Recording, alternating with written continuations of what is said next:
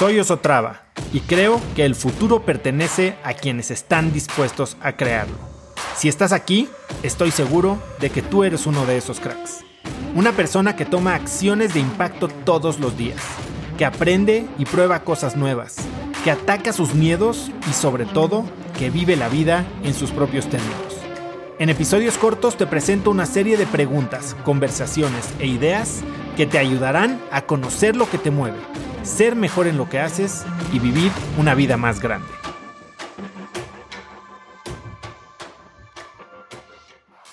A ver, hay muchos libros acerca de sesgos cognitivos, modelos mentales, pero este es un libro que yo hablo, del que he hablado mucho, que es un libro que más que hablar de modelos mentales, se trata de conciencia, porque como lo, dije hoy en la conferencia, eh, creo que si no, nos, si no estamos presentes, si no estamos conscientes y no estamos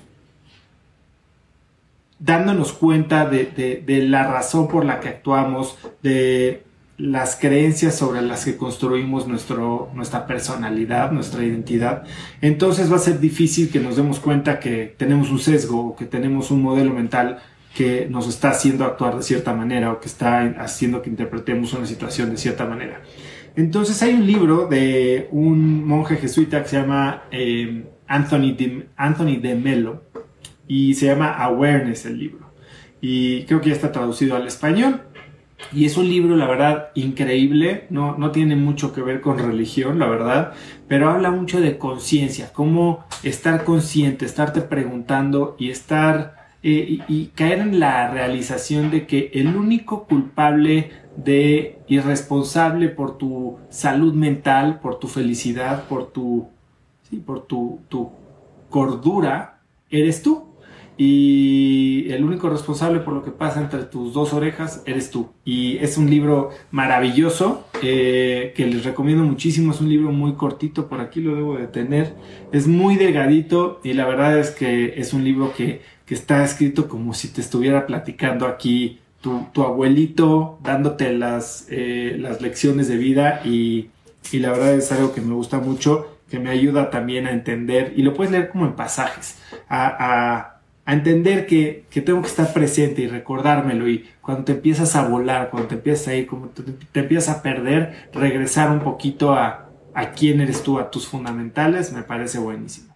Em, además de eso, si quieren aprender de más modelos mentales, eh, les recomiendo muchísimo eh, seguir eh, en Instagram, en, Twitter, suscribirse a su blog y obviamente oír el episodio de Javier Martínez Morodo. Javier Martínez Morodo es director general de GBM Digital, es un tipo sumamente inteligente y y ahorita acaba de lanzar un blog hace como un mes, manda un newsletter todos los domingos que se llama La inversión de la semana.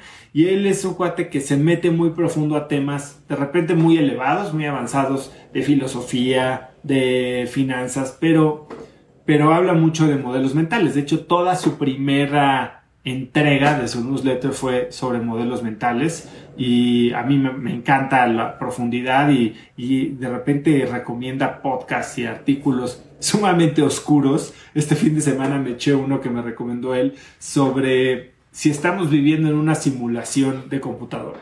O sea, si tú y yo somos reales o si solamente creemos que somos reales y estamos viviendo en un juego de computadora. La conclusión de este episodio es que estamos tan cerca de, lograr producir una, una una simulación de la realidad que sea prácticamente imposible de diferenciar de la realidad, que si se puede producir una vez, se puede producir billones de veces y eso haría que nuestra existencia como un elemento original sería sumamente pequeña. Entonces que probabilísticamente nuestra existencia sería eh, más fácilmente explicada como que sí, vivimos en una simulación. Eso me hizo pensar, porque Ok, asumamos que vivimos en una simulación. ¿Cuál es tu postura?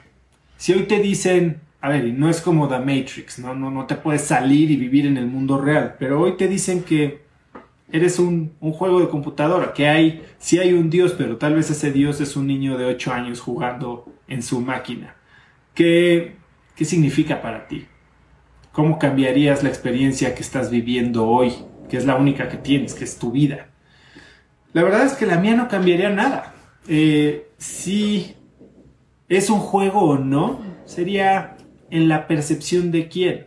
Para mí es mi realidad, para mí es mi vida y, y si no me puedo salir de ella para buscar algo más trascendente, entonces lo que voy a hacer es vivirla lo mejor que pueda y jugar el juego que me tocó y jugar las cartas que me tocaron y sacarle el mayor provecho en la realidad con las reglas definidas de este juego. Y si me toca jugar este juego, lo voy a ganar. Y, como ganaría o intentaría ganar cualquier otro juego en el que me involucre.